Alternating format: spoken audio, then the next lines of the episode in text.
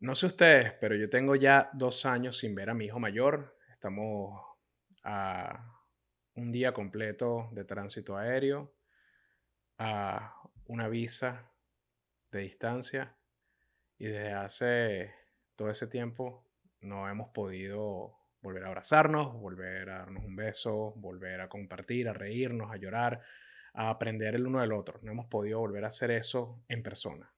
Todo es a través de una cámara, pero más especialmente a través de videojuegos. Esa es la forma que he encontrado para volver a conectar con él. Si eres padre, madre o hijo y estás a la distancia de quienes amas, yo creo que este episodio te puede ayudar mucho para entender que existen herramientas que nos pueden volver a conectar.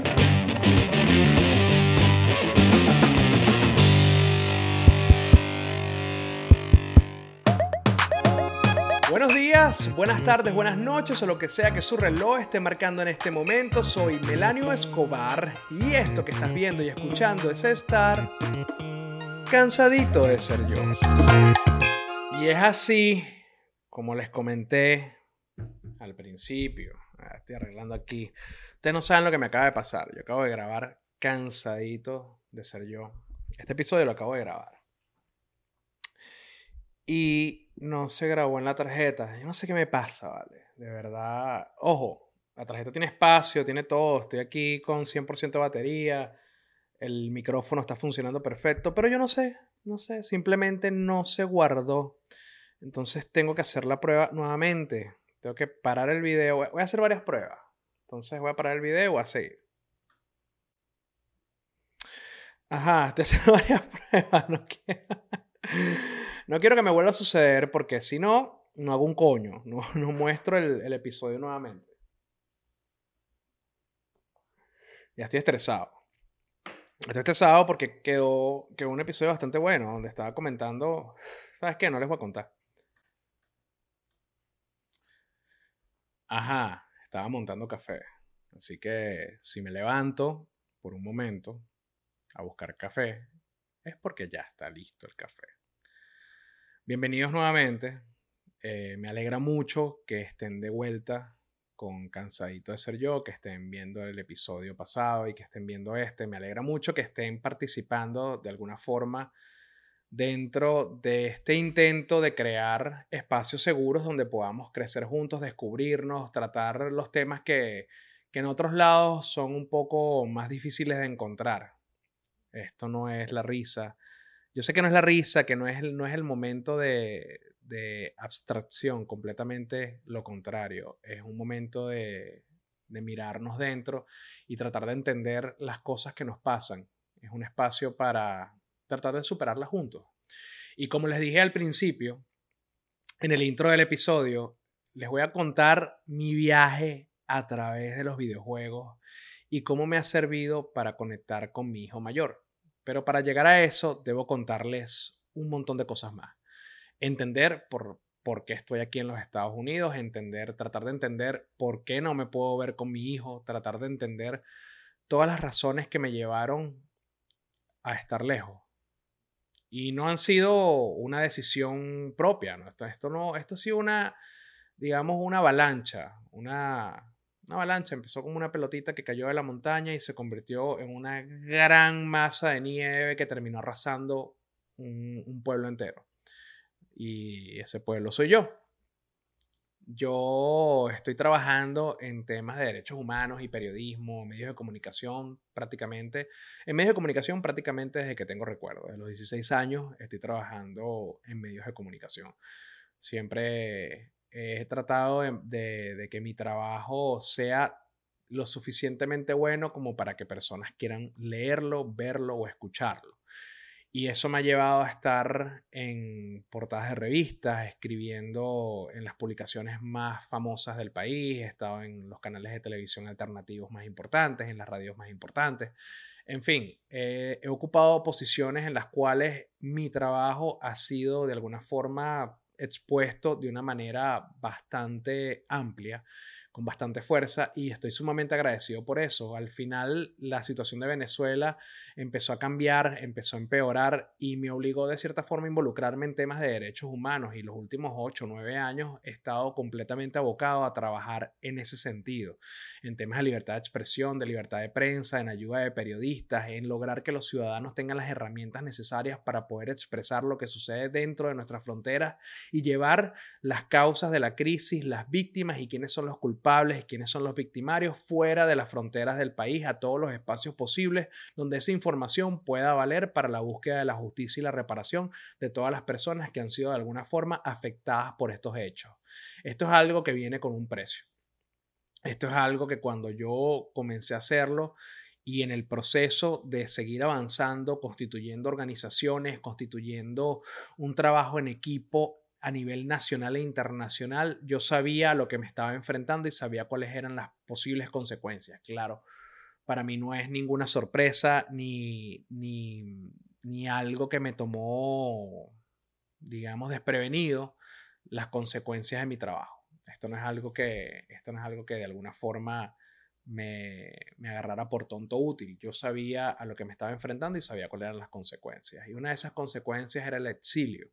Y si tomamos en cuenta que mis amigos o están muertos o están en presos o en procesos judiciales o en el exilio por su trabajo político, no porque sean delincuentes, sino por su trabajo político, su, activismo en derechos humanos o su activismo por la libertad dentro de Venezuela, yo sabía que en cualquier momento una de esas realidades podía ser la mía y la que me tocó fue el exilio.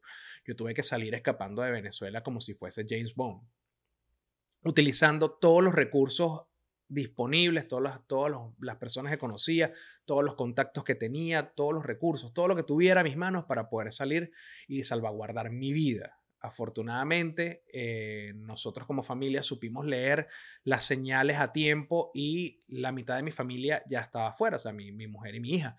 Pero hay otra mitad que no puede, que no puede salir de Venezuela porque tiene a su mamá, tiene su núcleo familiar y tiene su vida y su ecosistema construido entre Venezuela y ese es mi hijo mayor, del que les hablaba en el intro. Mi hijo mayor es de otra unión que yo tuve y él nació cuando yo tenía 27 años. Esa unión evidentemente no existe, yo estoy con mi esposa, pero Alejandro, a pesar de haber crecido en dos hogares, tiene una relación muy cercana conmigo. Y estos dos años de separación, ya vamos a dos años y medio, casi tres, han sido muy duros y hemos encontrado en los videojuegos una forma de conectarnos, de conectarnos nuevamente. Pero antes de contarles eso, voy a buscar el café. Ajá, volví. ¿Qué tal mi taza? Ah, ustedes saben que, que un inciso rápido, ustedes saben que cuando a mí, a nosotros, a nosotros nos dio todos COVID, cuando nos dio COVID, una de las consecuencias más marcadas de, de haber tenido el Omicron es que el café me da asco. Y yo que he sido tomador de café toda la vida, pero tomador de café toda la vida intensamente, me da asco, me dan ganas de vomitar y poco a poco lo he ido retomando. Ya cinco meses después de haber tenido COVID, ahora es que el café me está empezando a gustar y me estoy tomando una tacita en la mañana, una tacita en la tarde, quizás. A veces no tomo, a veces nada más la tomo cuando salgo a comer a un sitio, pero ya no puedo tomar como antes, eso sí, no puedo tomar, yo antes me tomaba, no sé, como tres grecas, perdón, de café al día, ya no puedo. Ya no puedo, pero me provocó una tacita de café para poder darme un boost, que esa es otra cosa, estoy haciendo demasiado ejercicio, todas las mañanas me levanto, por ejemplo, hice Sculpt Yoga, que es una cosa horrible, que se las recomiendo, pero es horrible, donde haces yoga con pesas, y bueno, eh, se podrán imaginar cómo estoy, destruido. Además he tenido que trabajar en un montón de cosas, pero a lo que estábamos conversando, ya les voy a, ya voy a volver al tema, solo quería contarles que el café y yo estamos retomando relaciones. Un poco de lo que trata este episodio, retomar relaciones, tratar de reforzar un poco los lazos que tenemos con las herramientas que podemos conseguir disponibles cerca de nosotros para poder hacerlo. Eso yo creo que es fundamental a la hora de conectar con cualquier persona que tú quieras, con cualquier persona que tú quieras. En este caso, el, mío es mi hijo. Permiso. Lo que les venía diciendo, yo tuve que escapar de Venezuela utilizando todos los recursos posibles, eso evidentemente ocasionó que pasemos mucho tiempo separados de Alejandro y yo. Aquí en los Estados Unidos, cuando yo llegué, cuando yo llegué, a los 13 días se acabó el mundo. Ah, por ahí va Catalina. Ustedes ya conocen a Catalina. ¿Qué pasó, mami? ¿Qué quiere? Ah, quiere comer. Tiene su agüita y su cosa. Cuando yo llegué aquí a los Estados Unidos, se a los 13 días empezó la pandemia. Empezó la pandemia, empezaron a cerrar aeropuertos, todo se volvió un caos, nadie podía salir, no podía entrar. Eso también hizo que se ralentizaran todos los procesos migratorios americanos, las peticiones de asilo, las visas o uno, las residencias, etcétera. Cualquier proceso migratorio que tú estuvieras haciendo dentro de los Estados Unidos se ralentizó de una manera abismal por el tema de, de las medidas de seguridad que habían que tomarse en ese momento cuando el COVID estaba comenzando y todos estábamos descubriendo de qué diablos era esto. Entonces, afortunadamente, como mi trabajo yo lo puedo hacer desde casa, de todas formas, podía mantener espacios de conexión con Alejandro a la distancia, pero no se podía tramitar visa, no se podía, no se podía viajar, no se podía hacer muchas cosas. Entonces pudimos aprovechar el hecho de que yo tenía que estar en la casa cuidando a Alicia, era súper fuerte porque Alicia estaba muy chiquita, Catalina. Alicia estaba muy chiquita y los quehaceres del hogar, más mi trabajo y poder conectar con Alejandro a la distancia. Yo les voy a contar un poquito primero de, de cómo es él, ¿no? De cómo es, de cómo es el niño. Alejandro es un niño muy particular, tiene una personalidad muy única, es un niño sumamente inteligente, una inteligencia tan avanzada que actualmente está estudiando programación con niños de 15 años y él teniendo 9.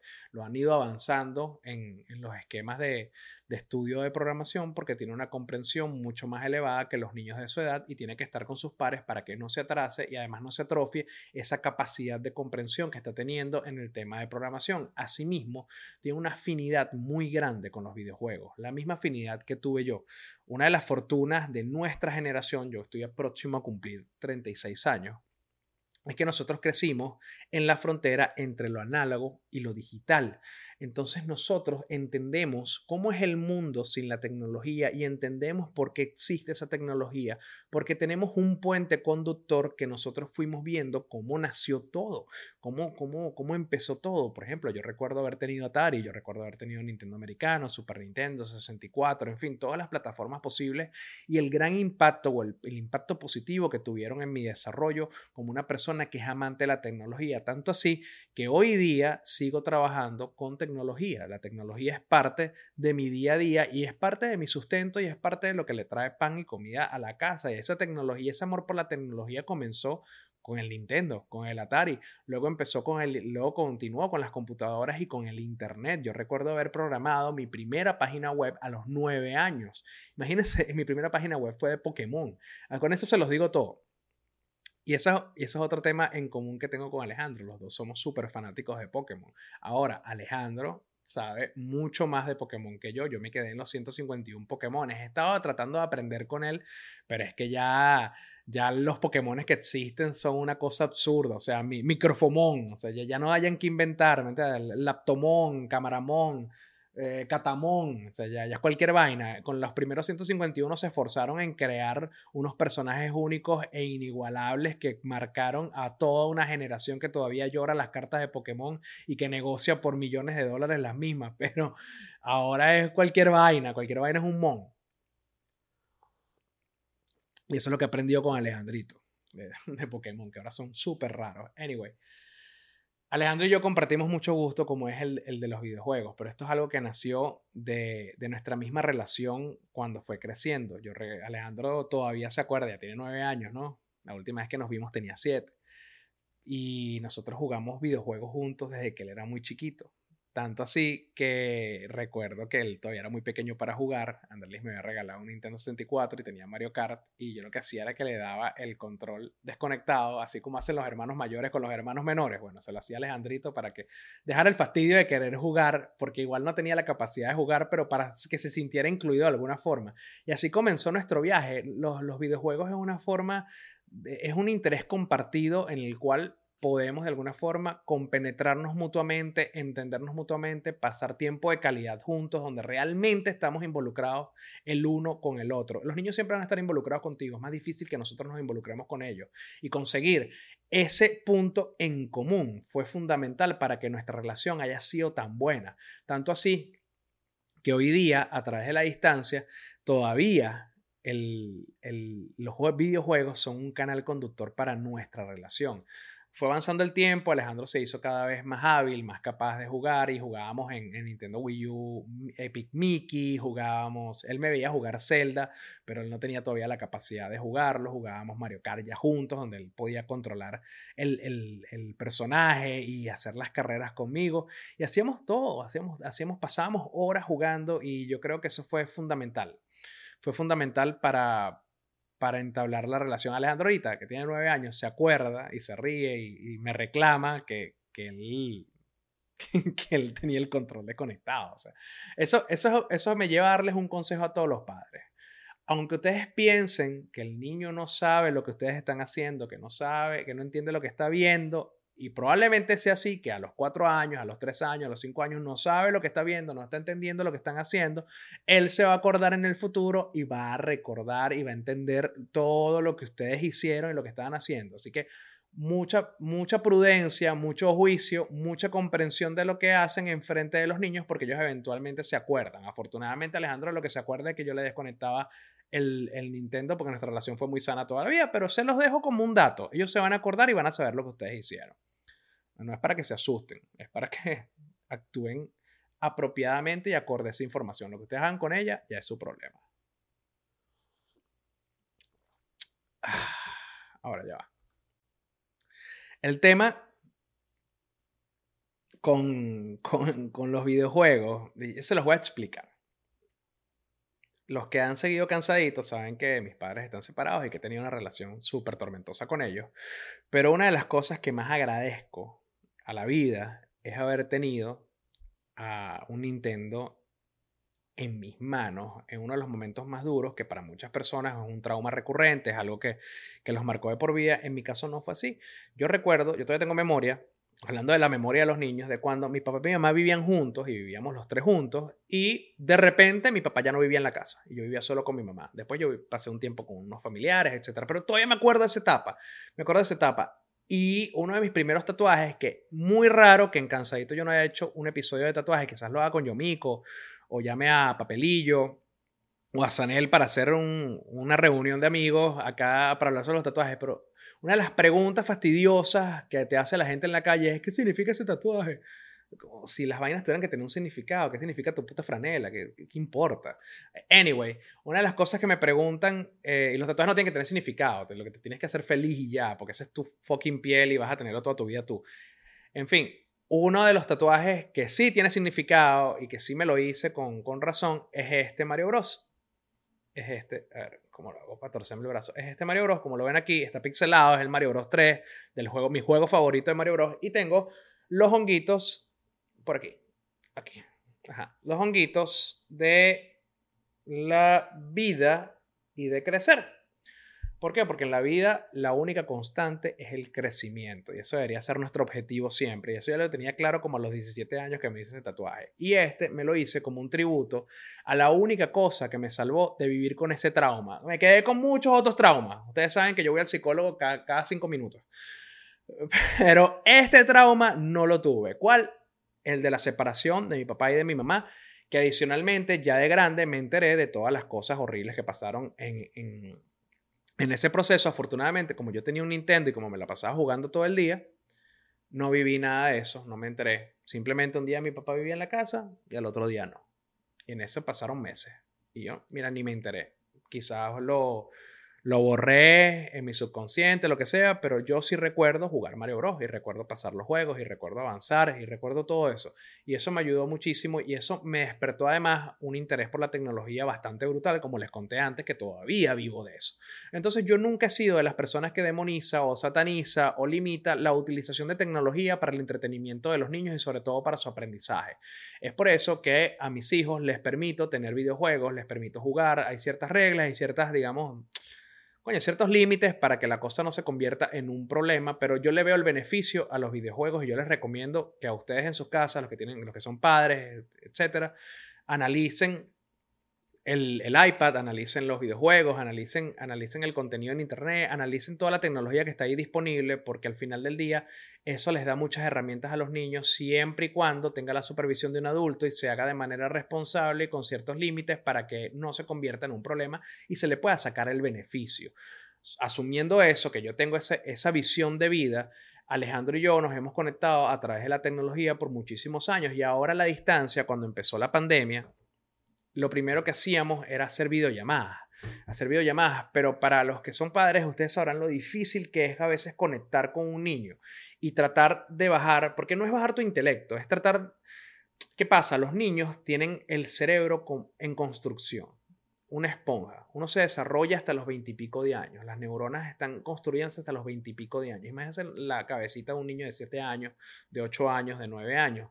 Son curiosos, están descubriendo el mundo, no entienden cómo funcionan las cosas, tienen preguntas que ya nosotros no nos hacemos. Y a veces para nosotros es mucho más difícil iniciar una conversación que les genere un interés a ellos porque no estamos con la misma capacidad de ver al mundo que tienen ellos. La visión de los niños que alguna vez nosotros también tuvimos es maravillosa maravillosa, pero nosotros ya estamos tan, tan cuadrados, tan fabricados, tan, tan construidos, que es súper complicado a veces entablar conversaciones. Y yo quería de alguna forma compensar mi ausencia física con Alejandro, quien todavía no entiende de temas políticos, que no tiene por qué entenderlo, que no tiene por qué saberlo, que no tengo por qué envenenarlo con eso, y no entiende por qué yo no puedo volver o por qué él no puede venir porque no puede pasar dos meses conmigo ir a Disney o ir a la playa como, va como, como voy con, Alice, con Alicia. O sea, esas son cosas que a él le, le, cuestan comprender. Y yo he tratado de explicarle un poco los procesos migratorios y lo que significa una visa de turista y cómo hacemos para que me visite, etcétera, y que eso tarda tiempo y que el COVID ralentizó mucho, pero es, eh, pero es complicado. Es complicado explicarle esas cosas y tener conversaciones que sean entretenidas para él y que además sean entretenidas para mí porque esa es la parte clave de poder tener un engagement mayor con tus hijos y es que la situación en la que ustedes se encuentren tiene que gustarle a los dos. Hay sacrificios y hay momentos en los cuales uno tiene que hacer cosas que no les gustan y los hijos también hacen cosas que no les gustan a ellos para, para compartir con sus padres. Pero si quieres tener una relación exitosa, tienen que buscar puntos en comunes para que el tiempo que pases con tu hijo no sea una obligación, sino que sea un disfrute. Y eso es lo que pude hacer yo a través de los videojuegos. Teníamos esas llamadas de una hora donde pasábamos hablando de Pokémon, de, juegos, de lo que fuera. Entonces, coño, se hacía a veces hasta difícil de mantener. Cuando Alejandro un día me dice que estaba jugando Animal Crossing, que está Catalina, jugando Animal Crossing, para quienes no los conocen, quizás los padres sí lo conocen, pero la mayoría de las personas puede que no. Este, Animal Crossing es un juego que nos recuerda muchísimo a... ¿Qué pasó, mami? ¿Qué tienes? Pero acuéstate aquí, hija. Este, es un juego que nos recuerda muchísimo a los Sims, a World of Warcraft, en el sentido de que tienes que acumular elementos para construir tu, tu casa, para construir tus cosas.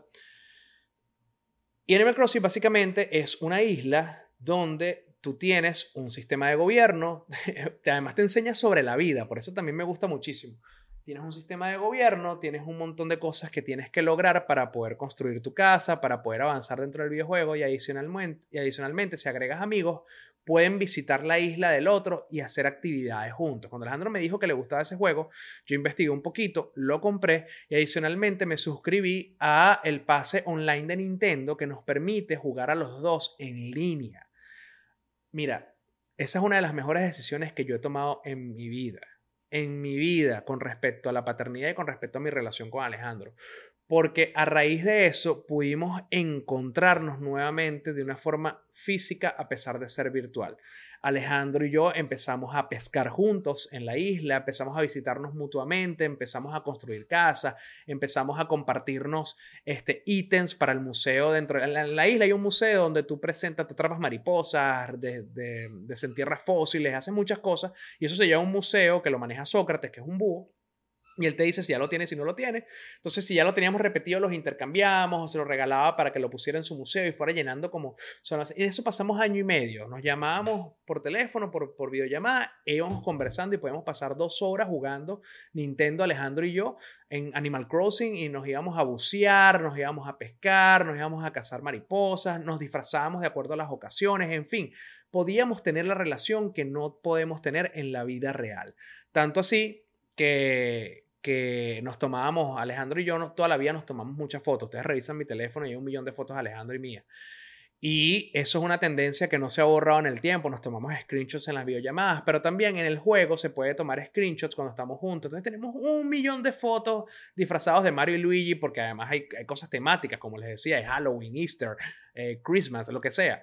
Entonces nos tomábamos fotos juntos, nos ¿sabes? Era una relación muy bonita, era un, era un momento de compenetrarnos. Animal Crossing nos permitió mantener la llama de nuestra relación de, de, de sentido paternal, la llama de nuestra relación, la compenetración mutua, la, la camaradería, la amistad, los momentos de padre e hijo, las preguntas y respuestas, inclusive nos sirvió como un canal conductor para que Alejandro pudiera expresarme sus inquietudes, cosa que no hacía en las videollamadas, quizás no era, no era un espacio donde se sentía seguro, pero en el videojuego sí.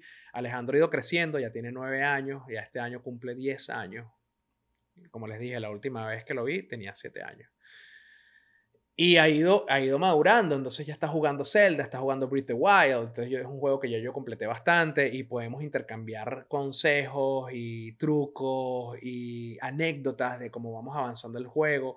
Ha sido todo un proceso, ¿no? Todo un proceso maravilloso. Ahora estamos jugando Fortnite un juego que para mí era súper distante y que yo consideraba súper difícil y desconectado y resulta que soy bastante bueno y con Alejandro jugamos en equipo y jugamos con otros padres que están en, que están en la misma situación. Recuerden que Venezuela enfrenta una emergencia humanitaria compleja, una crisis humanitaria compleja donde más de 6 millones de personas han tenido que emigrar. Mi situación no es la única, eh, es la situación de 6 millones de personas, entonces tengo muchos amigos que sus hijos están lejos, eh, bien sea están en Venezuela o están fuera de Venezuela, que los separan continentes, que los separan visas, que los separan fronteras, que los separan dinero que no está disponible y que han encontrado en los videojuegos una forma de conectar. Entonces hacemos equipos, jugamos con los hijos, juegan con los míos, vamos a la, vamos a la isla de Fortnite y ahí, bueno, nos pasamos horas jugando y pasamos horas divirtiéndonos y conversando y, y diciéndonos chistes y teniendo esa camaradería como si estuviéramos jugando en un campo de fútbol, como si estuviéramos en la calle. Tristemente no es en persona, pero afortunadamente existen estas herramientas actualmente para poder seguir en contacto con nuestros hijos. Y yo les hago esa recomendación. Primero, que bueno, que valoren el tiempo que tienen con sus hijos si los tienen cerca y traten de alguna forma de conectar con ellos y de tratar de disfrutar lo que ellos disfrutan para que la relación y para que los momentos juntos sean de calidad. Que no sea simplemente sentarse. Hay una que yo más odie, de verdad se los digo. Es. Una vaina que me genera repulsión es ver un papá en un playground, en un parque, metido en el teléfono y el carajito me pegando brincos llamando, papi, cárgame, papi, lánzate conmigo. Y el papá, no, estoy aquí hablando, estoy aquí hablando. Coño, eso es una vaina detestable. Si tú vas a estar 20 minutos en un parque, trata de estar los 20 minutos con tu hijo. Hay muchos padres que no podemos estarlo. Y otra cosa súper importante de, del tema de compartir con los hijos es que tú vas a ir descubriendo todas las cosas que tienen en común ustedes dos y eso les va a permitir hacer crecer todas las cosas que pueden disfrutar en conjunto. Y ya vas a ver que en cualquier momento, como menos te, te des cuenta, van a estar haciendo cosas súper maduras y súper chéveres. Una de las fortunas de estar con, con, con mi hija acá es que ella se influencia bastante de las cosas que yo hago. Entonces yo boxeo, ella pidió unos guantes de boxeo porque quiere aprender a boxear. Ella me ve a mí haciendo paralelas y quiere hacer paralelas. Entonces yo, claro, yo la cargo y broma. Ella me ve a mí jugando Nintendo y quiere jugar Nintendo. Y ahora que tiene una comprensión mucho mayor y que, y que hay un modo fácil de Mario Kart, su hermano, ella y yo podemos jugar juntos como si nunca hubiésemos estado separados. Y esa es una cosa maravillosa que yo le agradezco todos los días a la tecnología y que me hace muy feliz de que pueda ser así, de que Alicia, Alejandro y yo podamos estar los tres juntos, así sea por una hora en línea, y eso solamente es posible gracias a un Nintendo. Valoren el tiempo con sus hijos y si no los tienen cerca, sean ingeniosos. Búsquenselo, que ustedes pueden conectar con ellos. Esto fue todo por hoy. Esto fue Cansadito de Ser Yo. Recuerden suscribirse, darle like, comentar, compartirlo en sus redes, seguirme en todas las redes como Melanio Bar. Nos vemos la próxima semana. Chao.